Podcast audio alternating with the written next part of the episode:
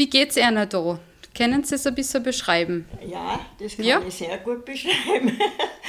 ich bin sehr glücklich da, Mhm. muss ich wirklich sagen. Also, und ich bin sehr, sehr froh, dass ich mich entschieden habe und dass ich dann den Platz bekommen habe. Mhm. Weil daheim ist es nicht mehr gegangen. Also mein Mann ist eben 2019 gestorben. Er war auch schon ein Jahr vorher in der Diakonie. Und da habe ich schon gesehen gehabt, dass das ein sehr gutes Heim ist. Und dann habe ich natürlich geschaut, dass ich auch in die Diakonie komme. Und es hat Gott sei Dank geklappt. Wie lange sind Sie schon da in der Diakonie? Also im April, 15. April werden es zwei Jahre. Sie fühlen sich wohl, man sieht es Ihnen Ich fühle an. mich sehr wohl. Also man, man kann vieles tun, aber man muss nichts. Dann darf ich im, im Zimmer frühstücken und das ist auch fein. Und da lese ich, die Kronenzeitung habe ich übrigens auch jeden Tag.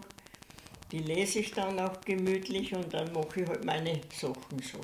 Mein Gott, man braucht halt schon sehr lang. Was halt geht, geht und was nicht geht, geht nicht.